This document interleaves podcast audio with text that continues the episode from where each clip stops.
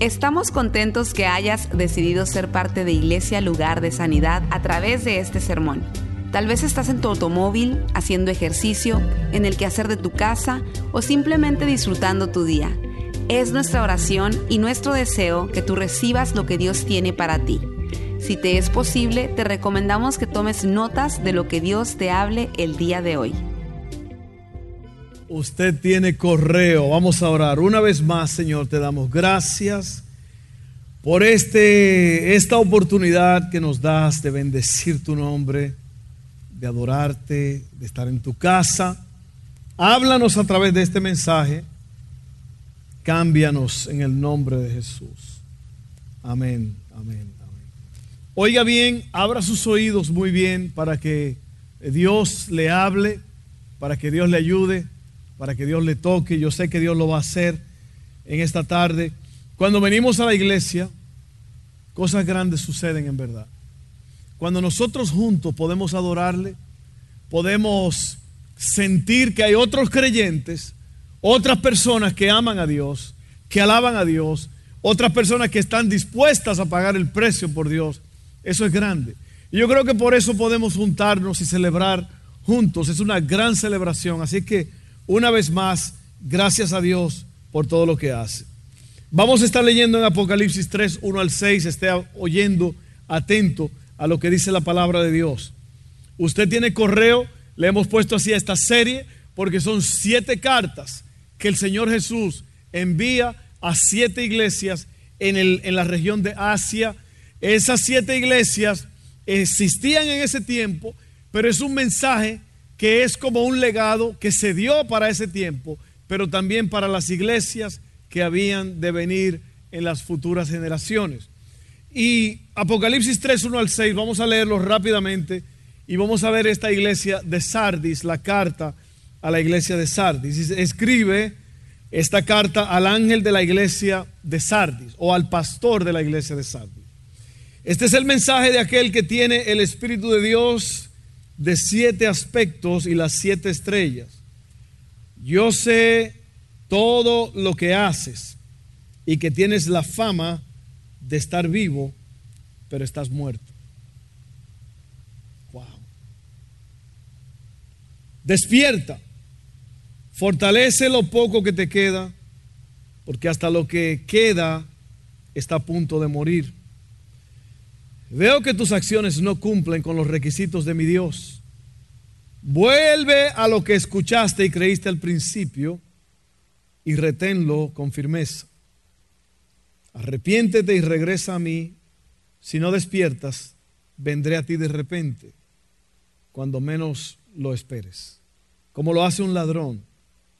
Sin embargo, hay algunos en la iglesia de Sardis que no se han manchado la ropa con maldad ellos caminarán conmigo vestidos de blanco porque son dignos. Todos los que salgan vencedores serán vestidos de blanco. Nunca borraré su nombre del libro de la vida, sino que anunciaré delante de mi Padre y de sus ángeles que ellos me pertenecen. Todo el que tenga oídos para oír debe escuchar al Espíritu y entender lo que Él dice a las iglesias. Sardis era una ciudad con gran riqueza y fama. Contaba con una fuerte colonia judía o personas originalmente de Israel, judíos, eh, muy influyente. Pero también era sede de muchos cultos paganos, como los de Artemisa, Cibeles, Demeter y Persefo. Estos eran dioses de la mitología griega. Estos eran los dioses que la gente adoraba en ese tiempo. El padre de todos estos dioses se llamaba Zeus. Artemisa era, se creía que era hija de Zeus. También el otro nombre de Artemisa era Diana. Todos estos son dioses paganos que casi todos eran según hijos de este rey del universo, falso rey del universo llamado Zeus. Si usted lee la mitología griega, eh, se va a dar cuenta de que el paganismo era extremadamente eh, eh, abundante en ese tiempo. Entonces, eh, la iglesia de Sardis está, como casi todas las iglesias en esa región, están en medio de paganismo. ¿Ok? Y aquí hay varias cosas que yo quiero hablarles y, y voy a ir un poco rápido porque voy a compartir las dos iglesias. La primera cosa es que el Señor le dice que, y como en todas las cartas, el Señor les habla fuerte y les dice quién Él es. Te habla el de la espada que sale de su boca. Te habla eh, el santo, el que tiene las llaves. él, él dice, identifica quién Él es y luego Él le dice a la iglesia cuál es la queja que Él tiene contra esa iglesia. Y también le dice si tiene cosas buenas, se la dice. Y luego le da un plan y luego le da una promesa. Muy importante la forma en que Dios trabaja. Y aquí en esta, en esta carta, la primera cosa que yo quiero ver es que Jesús le dice a la iglesia, tienes fama de estar vivo, pero en realidad estás muerto. Y cuando yo estaba preparando este mensaje ayer, me vino a la mente una película que salió en el año 1999, que yo la vi en ese tiempo. Era una película como de misterio, como con un poco de horror, una película que como que da un poco de, de miedito. Yo no la recomiendo, no la vaya a ver. Hablando de películas y de precios, Ronald, esa película produjo en los Estados Unidos casi 300 millones de dólares y en todo el mundo casi 700 millones de dólares en el año 1999 cuando salió. Esa fue la primera película que hizo ese hombre, ese productor, ese director. Y, el artista principal era Bruce Willis. El sexto sentido se llamaba esa película, The Sixth Sense. ¿Cuántos se acuerdan o la vieron? Y lo grande de esta película, por lo cual yo me acordé, es porque parece ser que el que hizo la película leyó esto. Impresionante. Es una película que como que, uff, otra vez, yo no le digo, vaya a verla hoy, no, no, y, a lo mejor tengo que hablar al, revés, como los psicólogos, vaya y véala, porque digo que no la vean y van y la ven. Eso se llama psicología reversiva. ¿Ok? Y oiga bien lo que pasa en esta película. Esta película es de un hombre, de un, de un psicólogo, de un psicólogo pediatra de niños, que está trabajando con un niño porque este niño tiene muchos, muchos problemas, muchas crisis, muchas situaciones. Y el hombre le está ayudando. Pero es una de esas películas que al final te da una línea o una frase que te deja perplejo y atónito. Tú estás viendo toda la película y, y, al final pasa algo que es como que si te dieran un puñetazo. ¿Cómo? Bueno, Resulta que este psicólogo, en toda la película, que está tratando de ayudar a este niño, al final, resulta que él no estaba vivo. Él pensaba que estaba vivo. Y el niño le decía a este hombre, yo tengo un secreto que te voy a decir, te quiero decir. Hasta que ya al final de la película el niño le revela el secreto. Y le dice esto, miren esto, esto está tremendo. El niño le dice al psicólogo, veo personas muertas. ¿En tus sueños? ¿Cuando estás despierto? ¿En las tumbas? ¿En ataúdes? Y el niño le dice, no, caminando como personas normales. No pueden verse uno al otro. Ellos solo ven lo que quieren ver. Ellos no saben que están muertos. ¿Con qué frecuencia los ves? Todo el tiempo. Están por todas partes. Cuando yo vi eso y cuando yo preparaba esto, yo me acordé de esa frase. El niño le dice, yo veo personas que están muertas, pero creen que están vivos. Y eso es exactamente lo que Jesús le dice a esta iglesia. Y sabe que lo normal es que miren esto, en, Apocalipsis 1.18 y en Apocalipsis 2.8, no lo voy a leer, pero Jesús dice, yo soy el que estuve muerto, pero ahora estoy vivo. En dos ocasiones se lo dice, en varias ocasiones. Ahora el problema es aquí reversivo, que los, muchos cristianos estuvieron muertos y luego vivieron y ahora otra vez o están muertos o están en proceso de morirse. Y cuando yo estoy hablando, yo estoy hablando de la carne, yo estoy hablando de espiritualmente. Jesús dijo, yo estuve muerto, pero ahora estoy vivo. Y lo que le está diciendo ahora a la iglesia es, ustedes tienen fama de que están vivos, pero están muertos. Ponte a pensar en eso por un momento. Ponte a pensar en eso por un momento. ¿Estás vivo? ¿Qué piensa Dios de ti? Si fuera Cristo hablándote en una carta de esta, ¿qué te diría Él a ti? ¿Cómo está tu vida? ¿Cómo está tu vida espiritual? ¿Cómo estás para Dios? Otra vez hablamos de lo que dijo Ronald. En un mundo con tantas distracciones, ¿cuánto en verdad conoces tú a Dios?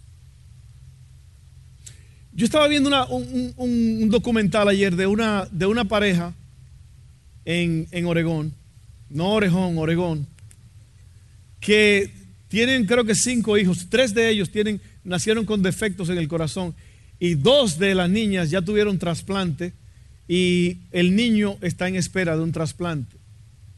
Y esta gente vive en un estado constante de alerta. Imagínense, tres hijos que ellos tienen que estar toda la noche pensando se irá a despertar. Se irá a despertar. Y yo creo que muchas veces una situación así como que nos mantiene un poco más cerca de la cruz, ¿no? Del Señor, de, de, la espiritualidad. ¿Por qué? Porque nos damos cuenta que las cosas se pueden deteriorar en cualquier momento. Y yo te pregunto, ¿cómo estás tú? ¿Cómo estás tú? Tienes fama de estar vivo, pero estás muerto. Eso es una palabra extraordinaria. Y yo creo que eso se refiere a personas que aparentan vida, pero en realidad por dentro. Yo oí la historia de un árbol en una ciudad que era, se robaba el show este árbol porque era muy grande, muy frondoso, muy hermoso, muy verde. Y era tan especial este árbol en, en esta ciudad que hasta le hicieron un cerco y le pusieron un letrero sobre que este árbol era tan especial, era como un, como un ícono, como algo especial, un símbolo de la ciudad, de la fortaleza, porque era un árbol fuerte y hermoso. Resulta que una noche pasó una pequeña tormenta, no fue nada grave, una pequeña tormenta como pasan a veces por aquí. Y al otro día cuando la gente iba manejando al trabajo, el árbol estaba tirado. No podían creerlo. ¿Cómo es posible? El árbol que tiene un letrero que dice que es el árbol más fuerte de la ciudad. Y cuando la gente se acercó, el árbol estaba totalmente podrido por dentro. Todo era una apariencia. Y eso es lo que el Señor está diciendo aquí. Tú te ves muy frondoso, muy bonito, muy verde. La gente cree que eres feliz. La gente cree que te va bien en tu matrimonio y todo, pero en realidad estás como medio muerto. ¿Cuándo fue la última vez que Dios te usó para darle vida a alguien? Porque tú no puedes dar vida si tú te estás muriendo. Amén. Entonces Sardis tiene fama de estar vivo, pero en realidad está muerto. La número dos, cosa número dos que Dios le dice a esta iglesia es despiértate despiértate. ¿Se acuerdan la semana antepasada hablamos de que Dios le dijo a esta mujer que estaba provocando a los hombres en la iglesia o a las personas a cometer adulterio, le dije, ya la tiré, perdón, ya la tiré en una cama de muerte y no quiere arrepentirse. Aquí dice la palabra, despiértate, fortalece lo poco que te queda. Número tres, tus acciones, le dice él a la iglesia, no alinean con los mandamientos de mi Dios. ¿Cuántas veces? ¿Cuántas veces tú te capturas a ti mismo violando los mandamientos de Dios? Con pensamientos malos, con alguna mentira. ¿Se te hace fácil salir del paso y le habla mentira a alguien? Puede ser cualquier cosa. Pero Cristo le dice a esta iglesia, tus acciones no están alineándose con los mandamientos de Dios. Hay problema ahí, ¿sabe? Porque en la obediencia es que está la bendición. Gracias, Polo, por ese amén. En la obediencia es donde está la bendición. Sin obediencia no hay bendición. Y alguien dijo que la definición, usted ha oído esto muchas veces, la definición de locura es hacer lo mismo vez tras vez, esperando diferentes resultados. Una persona sale de una relación tóxica y dice no lo vuelvo a hacer y al poco tiempo usted ve a esa persona con otra relación tóxica. ¿Por qué? Porque se le olvidó lo tóxica que fue la primera relación y de alguna forma u otra ella pensó, esta persona o él pensó, esta vez va a salir bien. Pero es que usted no puede hacer lo mismo vez tras vez esperando diferentes resultados. ¿Están entendiendo? Es impresionante como la gente cree que de alguna forma el universo se va a dejar torcer y que las cosas se van a arreglar. Usted sabe que la Biblia dice que la, la, la puerca lavada vuelve al lodo y la perra vuelve a su vómito. Eso suena bien feo, ¿verdad que sí? Pero no fui yo que lo dije, fue Dios. Usted sabe lo que quiere decir esto, que tiene que haber un cambio. Usted no puede esperar que las cosas todas se van a arreglar. La palabra sabiduría quiere decir conocimiento bien aplicado. Entonces Cristo le está diciendo a esta iglesia, tú tienes fama de estar vivo, pero estás muerto.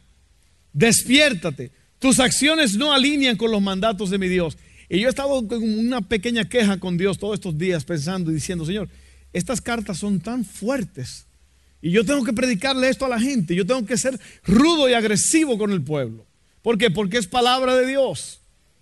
Dice la Biblia que si tú como mensajero de Dios le das un mensajito acuado a la gente, Dios te va a juzgar a ti, o sea, a mí. Entonces, yo quisiera, yo entiendo que aquí hay personas con muchas capacidades. Aquí hay personas que en verdad pueden y van a llegar lejos. Pero tiene que haber una determinación en tu vida. Tú tienes que cambiar de planes y tienes que cambiar de rumbo. Tienes que alinearte con lo que Dios está diciéndote. Amén. Así que el mensaje es duro, es muy duro. Número cuatro, vuelve a lo que creíste al principio. Reténlo con firmeza, arrepiéntete y regresa a mí. Número cinco, si no lo haces, vendré como ladrón. Y yo creo que una de las cosas que muchos cristianos hacemos es que nosotros, nosotros jugamos con Dios pensando, como dijo el pueblo de Israel, ah, Él no sabe, él no, él no va a hacer nada, Él no está viendo lo que hacemos. Y cuando la Biblia dice voy a venir como ladrón, quiere decir que cuando menos lo estés esperando. ¿Se acuerdan de la caja de Pandora? Usted le da vuelta a la manigueta esa. Jack in the Box también. No es el restaurante, no es un Jack in the Box, es una caja que usted le da vuelta y sale el muñeco. Vendré como ladrón, dice. ¿Cuándo viene un ladrón? O a usted es diferente, o al ladrón le manda un texto cuando antes de llegar. Le dice, ¿sabe qué? Voy para allá, encendido. Llego a como a las dos y media por ahí, espérenme. Es un ladrón dominicano, ¿no? Como el que estaba, eh, hizo un asalto y estaba en la casa contando el dinero. Estos 200 son para la renta y estos son para un ladrón muy oficial, muy tranquilo, ¿no? Muy, muy de su casa. Y bam, bam, bam, bam, llegan los SWAT, los policías. Roberto, ¿estás ahí? Y le dice, ¿el qué quieren ustedes? Solamente queremos hablar contigo. Y él le dice, ¿cuántos son ustedes? somos cuatro. Y le dice, pues hablen entre ustedes.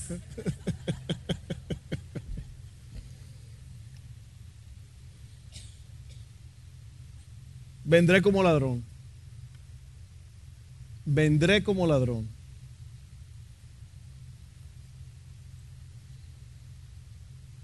El ladrón no te dice cuándo viene, pero, pero tú lo sabes cuándo vino. Y luego la última cosa es, y, y óigame bien, con mucho amor se los digo, hermano, miren. Nosotros no podemos jugar con la gracia y con la misericordia de Dios.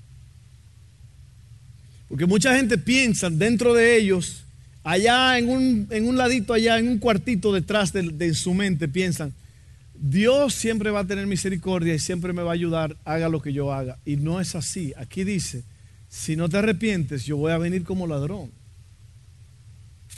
Te voy a sorprender.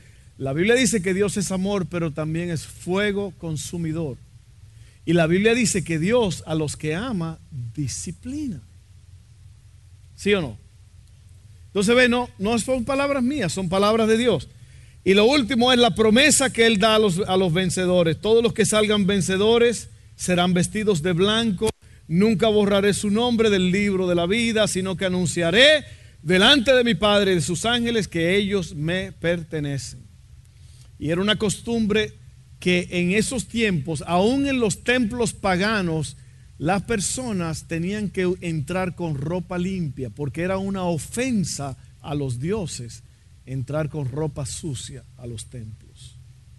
Y vestiduras blancas hablan de pureza, de que hemos sido perdonados y a los que venzan el Señor les va a dar ese lugar especial en el reino de los cielos.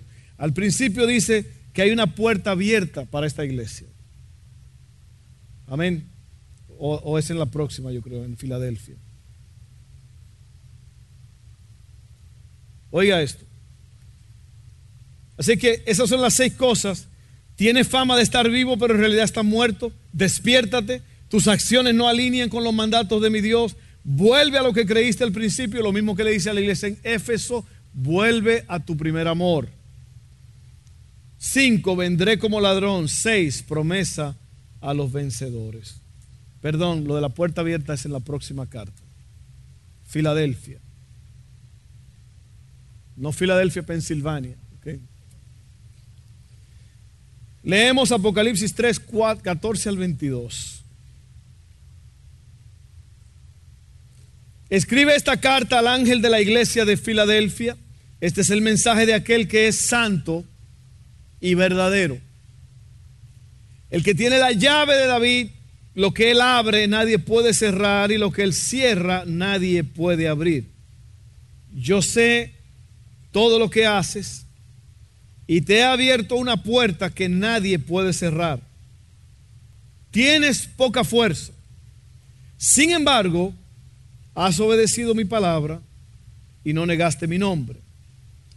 Mira a esos que pertenecen a la sinagoga de Satanás, esos mentirosos que dicen ser judíos y no lo son, los obligaré a que vengan y se postren a tus pies. Ellos reconocerán que es a ti a quien amo. Y lo que déjeme explicarle esto rápidamente antes de seguir. La, la puerta abierta, los teólogos han llegado a la conclusión de que es la puerta al reino del cielo.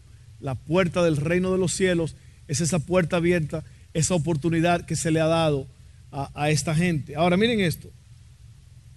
Cuando él dice que él va a juzgar a esta gente, es que las sinagogas judías, esa religión judía, sacaron a esta gente de sus círculos. Como quien dice, tú no eres parte de nosotros.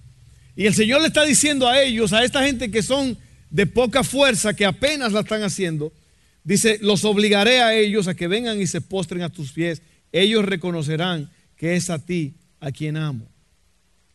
Dado que has obedecido mi mandato de perseverar, yo te protegeré del gran tiempo de prueba que vendrá sobre el mundo entero para probar a los que pertenecen a este mundo. Yo vengo pronto. Aférrate a lo que tienes para que nadie te quite tu corona.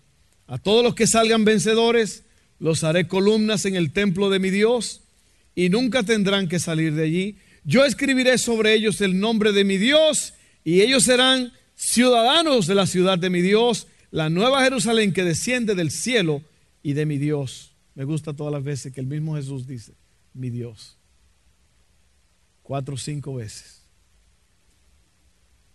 También escribiré en ellos mi nuevo nombre. Todo el que tenga oído para oír debe escuchar al Espíritu y entender lo que Él dice a las iglesias. Filadelfia, una ciudad de gran importancia comercial.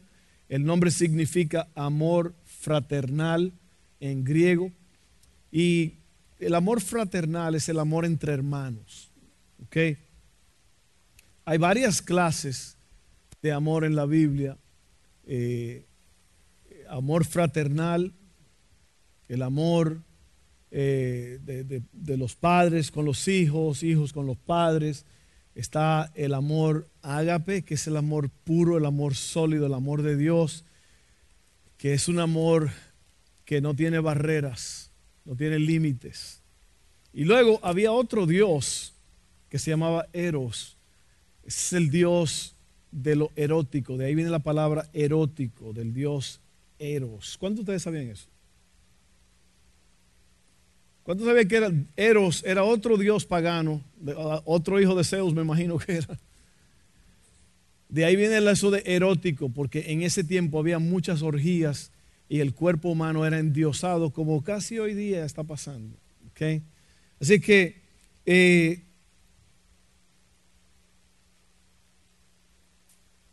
amor fraternal y conmemora la lealtad y el afecto de dos hermanos allí, Átalo segundo, Átalo y no lo dejes ir, Átalo se llamaba, Átalo segundo con su hermano Eumenes segundo. En Filadelfia había templos de Artemisa, de Helios, de Zeus, de Dionisios y Afrodita. Todos estos dioses, dioses paganos, dioses falsos, dioses de la mitología. Eh, esta es una carta de ánimo. Es una carta que le está levantando el ánimo a la gente porque Dios le está diciendo, ustedes tienen pocas fuerzas, pero hay una puerta abierta para ustedes. Hay cosas extraordinarias que están por pasar para ustedes. Miren esto. Es un recordatorio de la gran recompensa que el Señor tiene para los que perseveran.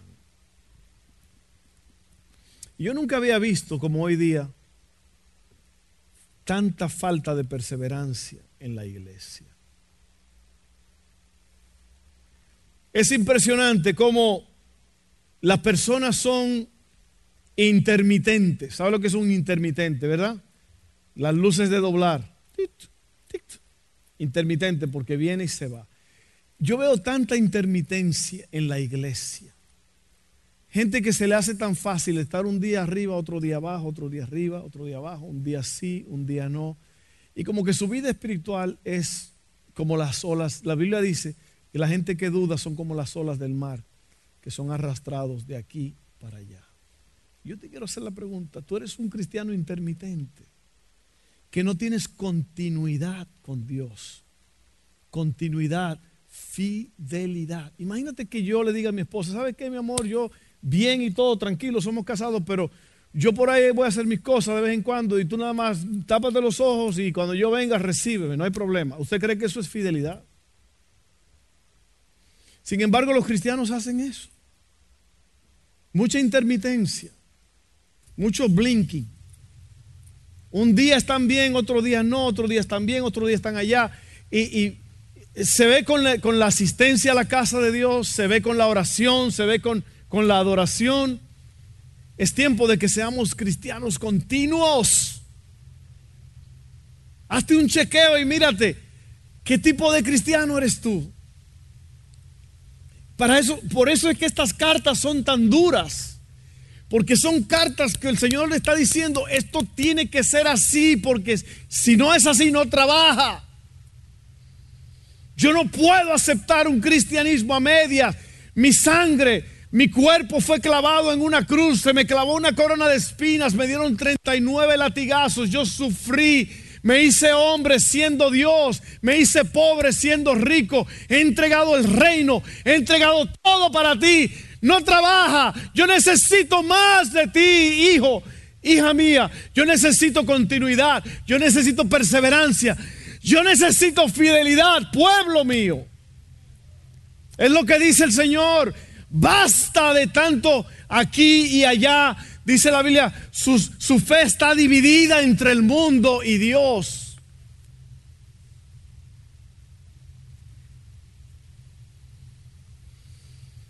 Wow. La llave, dice aquí, el que tiene las llaves representa autoridad y acceso. Nosotros tenemos autoridad. Claro, eh, un cristiano con autoridad es un cristiano que está caminando con Dios. Un, un padre que trajo a su hijo endemoniado a Jesús y antes de llegar a Jesús se encontró con los discípulos y los discípulos no pudieron expulsar a estos demonios de este niño. Y el padre, muy turbado, se lo trae a Jesús y le dijo, yo traje a mi hijo, a ti, a tus discípulos no pudieron resolver el problema que tenía. Y es lamentable porque estos eran los, los que estaban con Jesús. Algo debió habérsele pegado de Jesús. ¿Sí o no? Imagínese usted y yo, si usted no y yo no, no nos fajamos y, y pagamos el precio, ¿qué va a pasar con nosotros? Y Jesús le dijo a ellos, a este, a este hombre, después que reprendió a ese demonio y salió y el niño quedó libre, Jesús le dijo a este padre, esto no es tan fácil, porque este es un género de demonios y los demonios tienen rangos, igual que los ángeles. Hay ángeles que tienen dos alas, hay otros que tienen cuatro alas. Hay rangos espirituales. El que me cuida a mí tiene cuatro alas. ¿Ah? No, yo no sé. Yo sé que hay uno que me cuida, pero yo no, no sé cuántas alas tiene.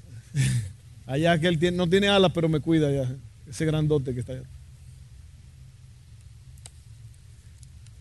Y lo que Cristo le estaba diciendo a, este hombre es, mira, este tipo de demonios no se somete a cualquiera. Este, este género se somete a personas que han que tienen la llave, que tienen autoridad y tienen acceso.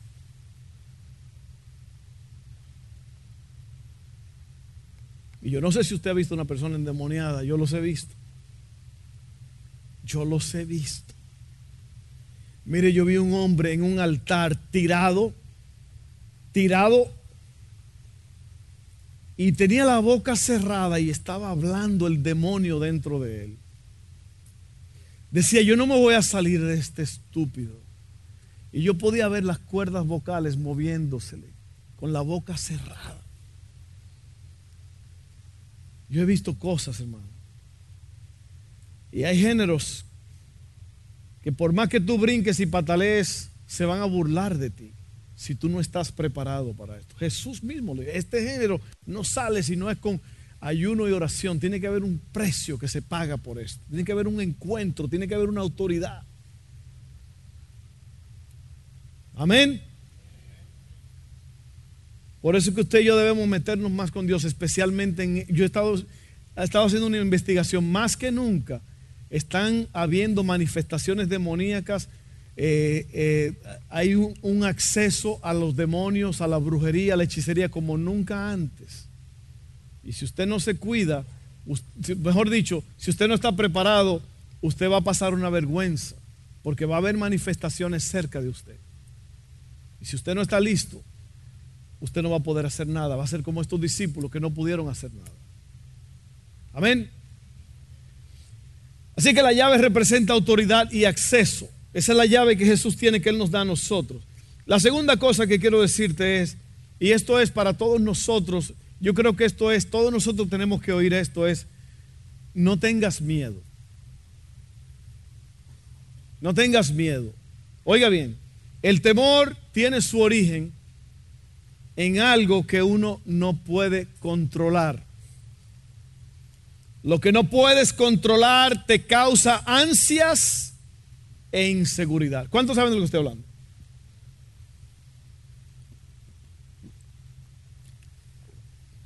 Eso es el temor. El temor es que tú no puedes controlar la situación. ¿Cuánto a ustedes le da temor manejarse, manejar con alguien más que no es usted mismo a veces?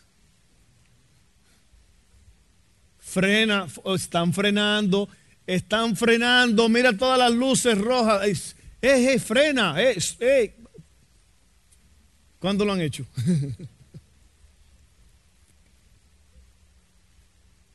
Yo tengo un amigo cantante que tuvo un accidente y él no iba manejando, pero tuvieron un accidente, chocaron a alguien y, él quedó traumado desde esa vez. Y él cuando anda conmigo, varón, están frenando, varón, varón, varón, varón, varón, párate, varón, varón, la luz. Y una vez me dijo él a mí, yo no sé por qué yo tengo este problema. Yo reprendo demonios, cosas grandes pasan, pero yo tengo miedo a manejar con alguien más, me dijo a sí mismo. Así que eh, el temor viene cuando tú no puedes controlar algo. Eso te causa inseguridad y ansias. El temor se vence por fe sabiendo que Dios está en control. Y voy a leer el Salmo 91, que para ahí muchos es el Salmo de los miedosos, pero yo creo que es el Salmo para todos. Amén. Y, yo quiero, yo incluí eso de no tengas miedo, porque el Señor le está hablando a una iglesia que tiene pocas fuerzas. El Señor le está hablando a una iglesia en Filadelfia que está batallando, una iglesia que, que tiene la victoria, pero el Señor la está animando, le está diciendo, hey, vamos adelante, tú puedes hacerla, vamos a llegar, vamos, todo está bien.